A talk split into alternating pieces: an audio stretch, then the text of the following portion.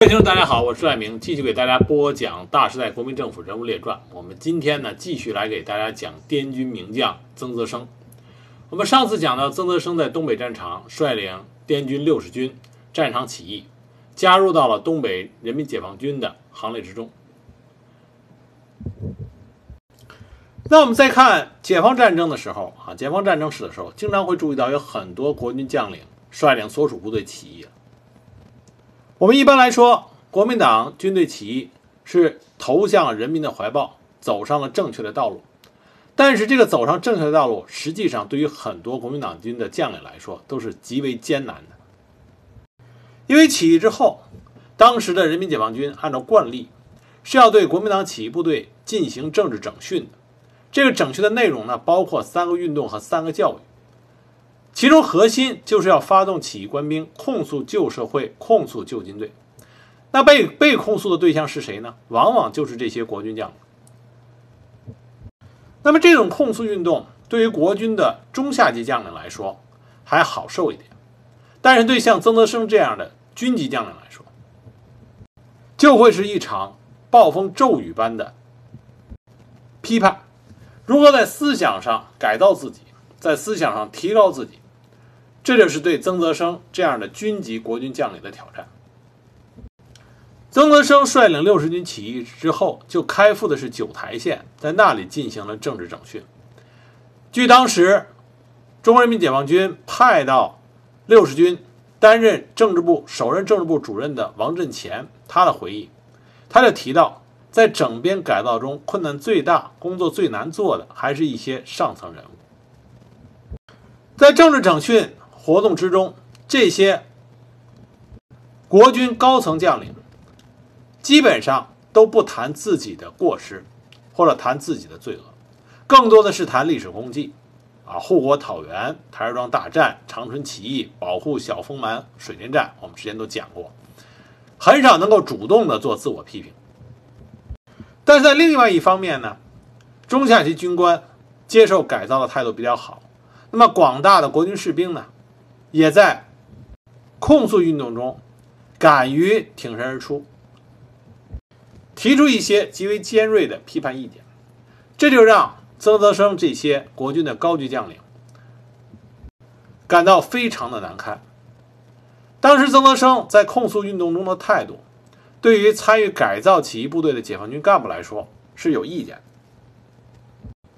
尽管当时徐文烈政委。和其他的军级领导一再劝说大家要耐心，说曾德生会提高觉悟，但是一些相当难听的指责也是随之流露出来。那么这些言语就流到了啊，流传到了曾德生的耳朵里，曾德生自然心情极为郁闷。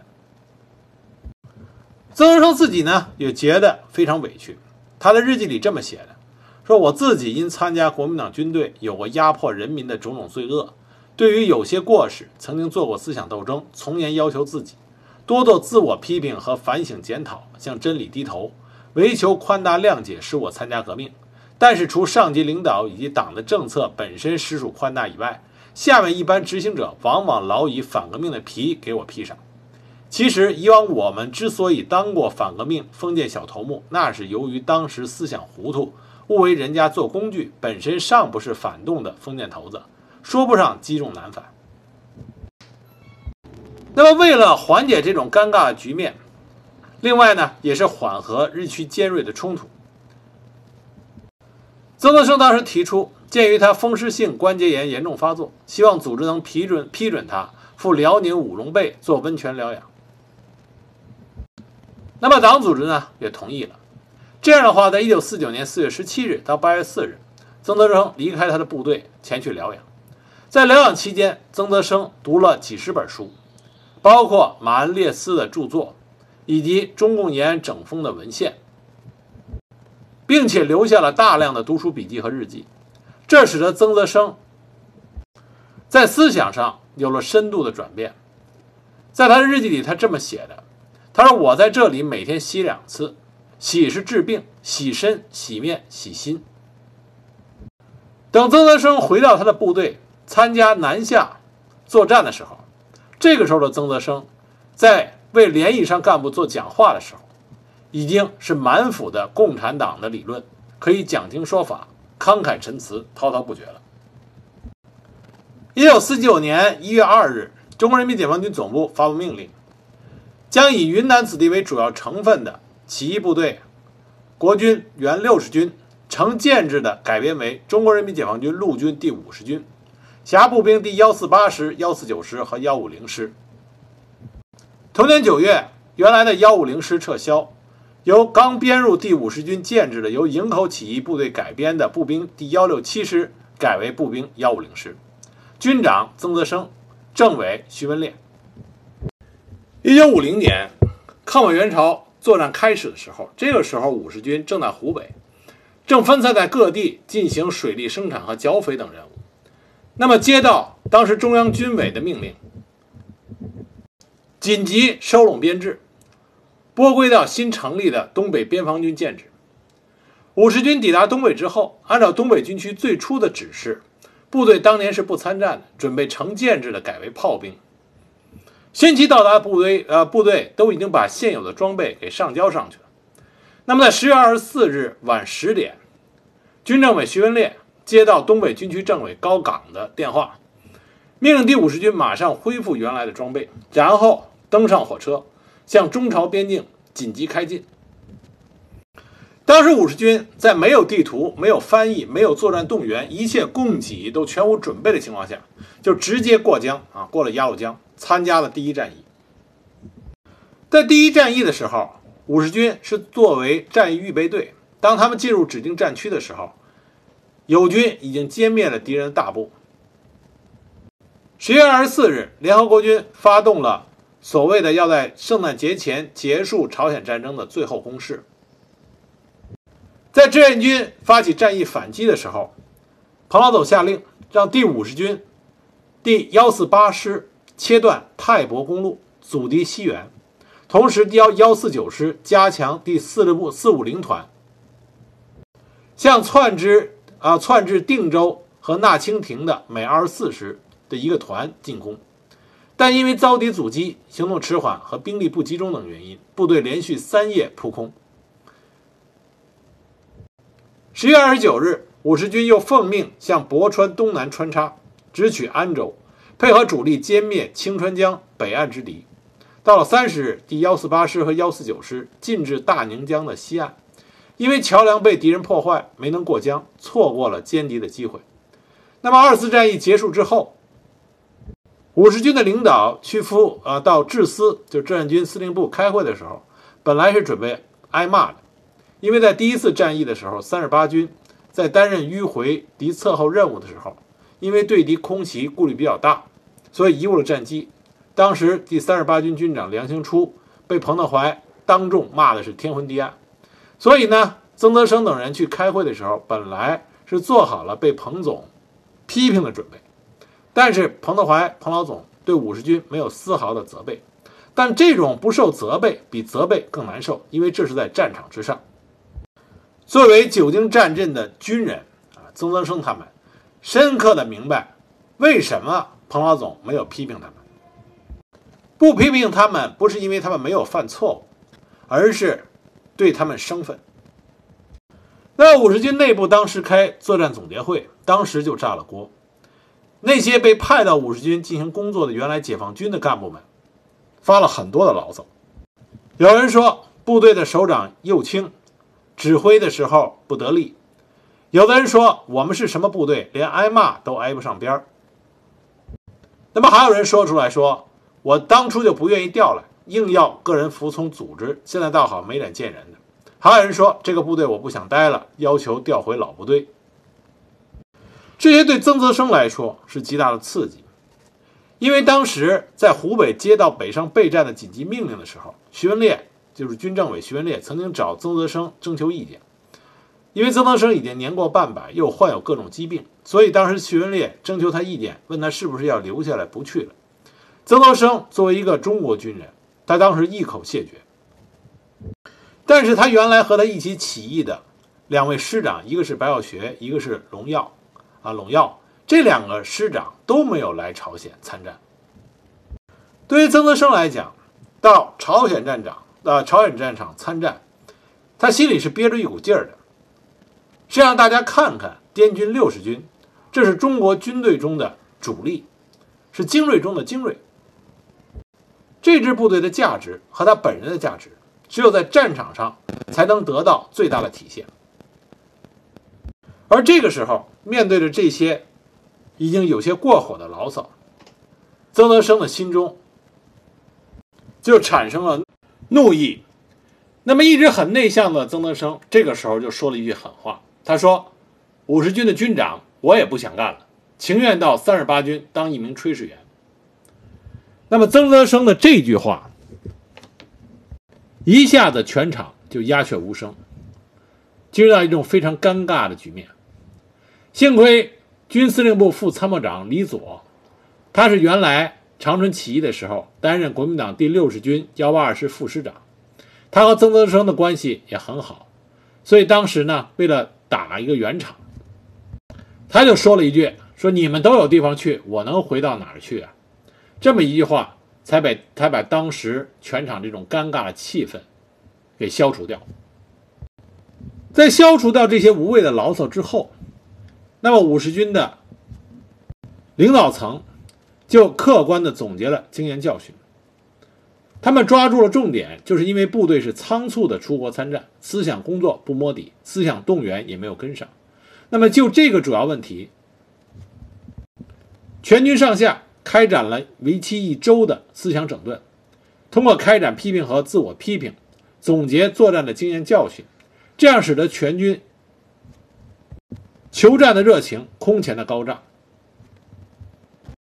那么，在随之之后发起的第三次战役中，五十军就打出了一场壮烈的经典战例。一九五一年一月二日晚，幺四九师奉命向高阳攻击前进，攻击高阳，向北要切断一政府英军之退路。而向南呢，也能直插汉城美军之心窝。三月二啊，三月二三日二十啊，就是一月三日的凌晨二时，幺四九师的前卫四四六团一营配属师侦察连，在高阳以北的碧提里，将执行掩护任务的美二十五师三十五团的一个营击溃，然后该营向仙游里搜索前进。于凌晨五时攻占了英国二十九旅来福枪来福枪第五十七团掩护分队据守的幺九五点三高地，俘敌三十七人。英军二十九旅是参加过诺曼底登陆的，并且配备了最先进的百人队长式坦克的英军精锐部队。他们当时以十六架飞机、七辆坦克和十二门火炮为掩护，发起了七次反扑。但是四四六团一营在付出了重大伤亡代价之下，死死扼住了英军后撤的至关重要的这个咽喉要地，为主力抓住战机创造了有利条件。那么一月三日当天晚上，担任战役掩护任务的英军二十九旅从议政府向汉城撤退。那么幺四九师师长急令第幺第四四六团二营和四四五团一营。分别插入仙游里至五七里以西的谷地截击敌人，一场恶战自此拉开了序幕。这场战斗在一九五一年二月二十六日的《人民日报》以三分之一的版面给予过精彩的报道。据当时参战的四四五团一营指呃教导员林家宝回忆，当时他的营以急行军的速度插到仙游里以南的佛尼地附近的时候，就已经看到。英军二十九旅的部队啊，绩效部队正在撤退，所以他迅速展开了部队。晚上七点三十分，围歼逃敌的战斗正式打响。这是一场步兵对坦克部队的作战。担任蓝头任务的是四四六团的二营，当时营长杨树云和教导员高振聪发出的口号就是“打掉一辆坦克立小功”。打掉两辆坦克立大功，打掉三辆坦克当英雄。所以当时四连的爆破手顾鸿辰首先将将把头的两个英军的坦克啊排在最前面的两辆坦克给炸毁在了当时的山崖口，就堵住了后续坦克的逃路。英军的机械化行军纵队随即大乱，汽车全部停在公路上，坦克和装甲车跃下公路，在稻田地里企图突围。那么参战的五十军的这两个营的官兵，很多人都是第一次见到坦克，而且当时部队的装备还没有跟上，没有反坦克火炮，也没有火箭筒，每个班只有一根爆破筒和一个炸药包，再就是每人背着的四枚手榴弹。那么在打坦克的时候，经验也不足。据杨树云回忆，坦克刚开来的时候，每辆上面都坐着几个英国的步兵。那么志愿军的将士们，他们并没有注意到。爆炮组一上去就被坦克上的步兵打掉了，但是迅速的吸取教训，先组织机枪和冲锋枪、步枪的火力把坦克上的步兵赶下来，再派爆破组上去炸坦克，开始用爆破筒和炸药包往坦克履带里塞，别处不行，不是弹回来就是滚下去，搞不好还把自己人炸着。往履带里塞也不容易，运动中的坦克颠簸大，又是黑天看不准位置，掉下来的多，爆破成功的少。很快，爆破筒和炸药包就用完了。这个时候就要把四五颗手榴弹捆在一起，作为集束手榴弹用。那么五十军的战士不愧是出身于滇军，会动脑子。根据手中的条件，他们发现可以从坦克上面的盖子里边将手榴弹扔到坦克里去。所以当时接盖盖的喊声响彻了整个谷地。英军也害怕了，所有的坦克都不敢打开顶盖。虽然打坦克很困难，但是渐渐的，志愿军的士兵们发现了如何能够有效的对坦克进行爆破。但这个时候，英军发现了志愿军反坦克手的埋伏地点，就派上了一辆喷火坦克。喷火坦克可以喷出来一条很长的火带，在它的射界之内躲是没法躲的。因此，给志愿军的爆破组造成了很大的损失。但是，爆破组的志愿军将士并没有被吓倒，他们想出了对应的策略。喷火坦克在前面喷火，爆破手就从后面上，避开喷火坦克的正面。一个爆破组通常有五个人，两名冲锋枪手负责掩护，切断敌人步兵和坦克的联系。其余人员分第一爆破手、第二爆破手、第三爆破手。为什么有三个爆破手呢？第一个倒下了，第二个上；第二个倒下了，第三个上，前仆后继，牺牲也是巨大的。林家堡营的三连整整一个第三排，作为爆破组，全部打光。被活活烧死的四四五团第一营就有十五人。喷火坦克最后是被四四六团二营五连副班长李光禄炸毁的。他一共炸毁了三辆坦克。李光禄他在爆破坦克的过程中，不断的总结经验，改变战略啊战术啊改变战术。当时他发现导火索十公分过长，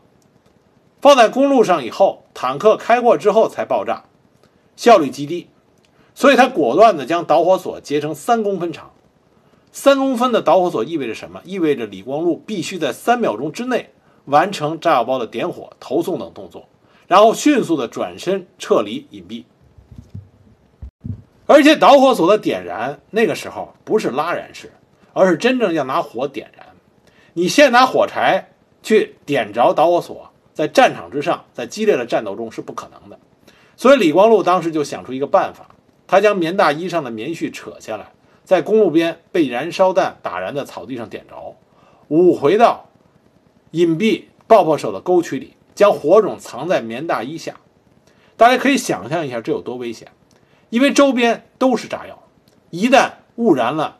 炸药包，那么全部人的生命都会搭进去。但是即使危险，但这个效率很高。所以当时李光禄也顾不得自己的安全，就用这种办法保持火种，保证了及时点火。李光禄当时去炸毁喷火坦克的时候，他已经炸掉了两辆坦克。无论是精神还是身体，都处于一个这种极度疲惫的状态。但即使这样，当他看到喷火坦克大量的杀伤志愿军士兵的时候，李光禄拿着手上仅存的两颗手榴弹，勇敢地冲了上去，跳到了吞呃喷火坦克之上，将手榴弹从顶盖啊掀开顶盖，将手榴弹塞进到了喷火坦克里面，将整个喷火坦克给炸毁了。正是一个一个像李光禄一样的五十军的志愿军将士，前仆后继，不怕牺牲，最终经过三个小时的激战，歼灭了英军二十九旅皇家来福枪第五十七团一部和英军第八骑兵坦克团直属中队全部，炸毁了坦克和装甲车二十七辆，汽车三辆，缴获坦克四辆，装甲车三辆，汽车十八辆，榴弹炮两门。毙伤敌二百余人，俘敌少校营长柯尼斯以下官兵二百二十七人。八天之后，彭德怀、邓华、洪学智、韩先楚联名致电各军，并上报中央军委，通报表彰了四四六团。而在英军战史里边，也将这道谷地称之为“死谷”。这仗打下来以后，曾德生当时就说：“我早就说过，我的部队还是能打的。”但是我们也要深刻的牢记，这场胜利是一场用手榴弹、爆破筒、炸药包这些简陋的最基本的爆破装置，去和英军的重型坦克、喷火坦克之战。装备上的这个差距，之所以能够被填补，是志愿军战士。年轻的生命，和那一腔热血。据当时参战的五十军司令部作战参谋郑竹书，他的回忆，他的脑海里始终是有一个景象，是他当时在战场上看到，一辆被炸毁的英军坦克上，趴着一位流尽了最后一滴鲜血的志愿军战士。这位烈士伸进敌人坦克窗口的一只手已经被炸断，而坦克内。四名英军的坦克兵的尸体东倒西歪，这幅画面在郑如书的脑海里，终生啊都难忘。那么就在五十军幺四九师两个步兵营围歼英军二十九旅皇家重坦克营的同一天晚上，五十军幺四八师四四二团副团长陈平奉命率领所属第一营为全志愿军的前卫，直插汉城。一九五一年。一月四日，志愿军攻占了南朝鲜的首府汉城。那么，到底是谁先进入的汉城呢？在战后相当长的一段时间里边，以志愿军第二副司令员洪学智和志愿军政治部主任杜平的回忆录为代表，多数的志愿军战士对我军占领汉城的部队是这样排序的：志愿军五十军、第三十九军幺幺六师和朝鲜人民军第一军团。记住，这里不是并列，而是一个进入的先后顺序。但是近年来呢，一些志愿军战士对当时的史实做了修改。按照他们新考证的结论，是一月四日下午，第三十九军首先进入汉城，当晚第五十军幺四九师也进入汉城。这个说法呢，根据考证来说，并不是十分准确。准确的还是以洪学智他们所说的顺序为主。而造成这种争论的主要原因呢，是因为当时四四二团五十军四四二团一营啊。他们这支前卫分队没有配备电台，所以他们攻进汉城之后，没有办法向志愿军总部进行报告。而三十九军的侦察队在五十军之后进入汉城，他们是带了电台的，报告及时。所以在刚开始关于占领汉城的通报里边，只是提到了最初只提到了三十九军，而且在时间上，五十军四四二团一营的前卫分队也是在。一月四日的凌晨就攻入了汉城，啊，并不是到了晚上才进入汉城。他们是在一月三日晚十一点接到上级的命令，要求陈平率领第一营为全军的前卫，在突破敌人防线之后，急行军三十五公里直杀汉城，于天亮前控制汉江大桥。根据美军的史料。当时留在汉城担任掩护的是美军第一军二十五师二十七团，这个团有个外号叫“狼狗团”。那么四四二团一营呢，是一夜的急行军。刚入朝的时候，志愿军基本上没有向导，而且夜间行军就靠一张地图，经常会走弯路、走错路。四四二团一营当时也出现同样的情况。一阵急行军，结果打开地图一看，走到了汉江江边不对头，只能在沿着公路沿江而上。当他们到达汉城的时候，这个时候狼狗团还有一个营没有撤走啊，也就是当时美军有一个营还在汉城里担任掩护任务，但美军的这个营也没有想到志愿军会来的这么快。当时双方的遭遇是非常有突然性的。前卫连啊，志愿军这边的前卫连，突然就遭到了美军防御部队的强大火力覆盖。前卫连数次反击未果，伤亡惨重。那这个时候，前卫分队的领导啊，这个指挥员陈平，果断的下令，让志愿军的部队从两侧迂回，与敌人。抵近攻击，和敌人粘在一起，使美军当时的密集炮火失去优势。在这种情况下，本来就是属于殿后部队的美国大兵，那么就纷纷撤下高地，向汉江南岸仓皇撤退。根据五十军军史的记载，当时经过一小时激战，共毙伤敌五十余人，俘虏一人。啊，俘虏美军一人，南朝鲜军人两人，缴获火箭筒一具，自动步枪十四支，击毁了通讯通讯车一辆。全营顺利的攻占了汉城，控制了汉江大桥，圆满的完成了上级交给的任务，并且在当天下午四五点钟，将汉江大桥交给了接防的部队之后，第一营奉命从大桥之上渡过汉江。继续担任全军的前卫，向南追击敌人。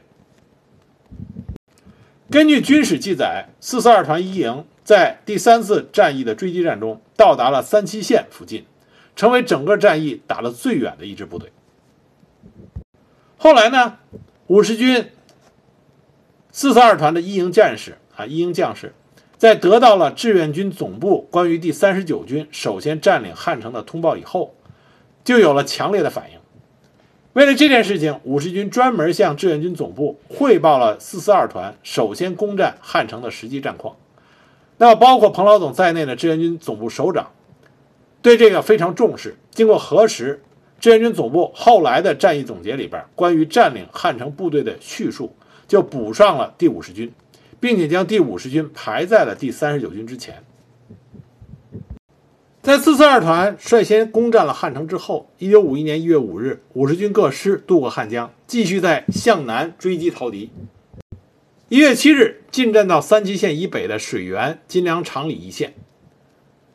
但是，经过两个月连续发起三次战役，志愿军减员很大，极度疲劳，后勤补给线拉长的过长，这时候已经有一百多公里，缺少空中掩护，粮弹运输更为困难。在这种情况下，志愿军司令部命令各部队一律停止追击，第三战役正式结束，志愿军主力转入休整，准备两个月后再发动春季攻势。那么，当时五十军停止追击以后，就以推进到水源以南七十华里的四四二团撤回到水源以北的山地，全军就地转入防御，部队动员，重新进行整补，准备打下一次的大仗。但这个时候呢，美军也换将了。第八集团军司令沃克啊，因为车祸丧生，所以这个时候新上任的第八集团军司令官是李奇微。李奇微呢是美军的悍将，他极善于总结战场的态势，这样来改变自身的战术部署。而且这个时候北美军也从日本和欧洲和本土调集了大批的二战老兵补充部队。李奇微极其敏锐地抓住了志愿军后勤补给的弱点。这时候，他提出的是叫磁性战术，就组织机械化的小部队在水源至利川之间实施试探性的进攻，企图以消耗战阻止志愿军的攻势。什么叫磁性战术？从磁性战术我们就可以看出来，美军并不是白给的，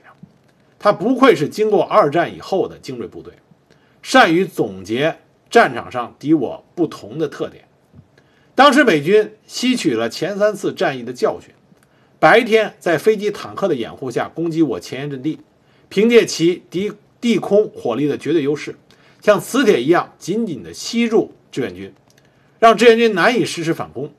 到了傍晚，又像磁铁迅速地转换两极一样，迅速地脱离接触，利用它的机械化优势，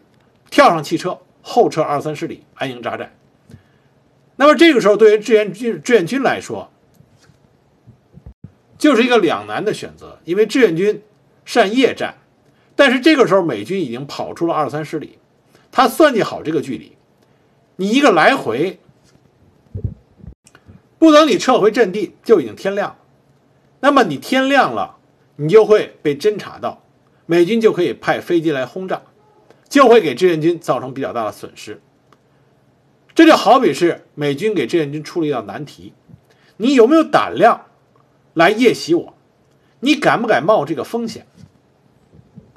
那么志愿军的回答也是极为坚决的，我敢，而且我要不停的干。当时前沿部队几乎每天晚上都会派小分队袭扰美军。五十军林家堡营从一月十五日到三十日先后出击七次，几个连队轮着来，而且派出去的小分队都是长春起义时候的老兵。技术好，胆子也大。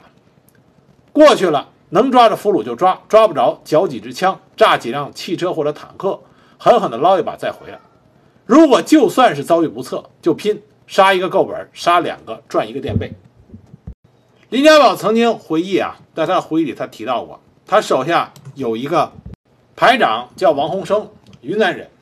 长春起义的时候是个士兵，后来凭着战功升到排长。他当时就带着自己的小分队出击，出击回来以后，缴获了一批美军的枪支，还有罐头、香烟、饼干，啊，因为那个时候志愿军的后勤补给真的很困难，这些都能够给部队解决后勤补给的难题。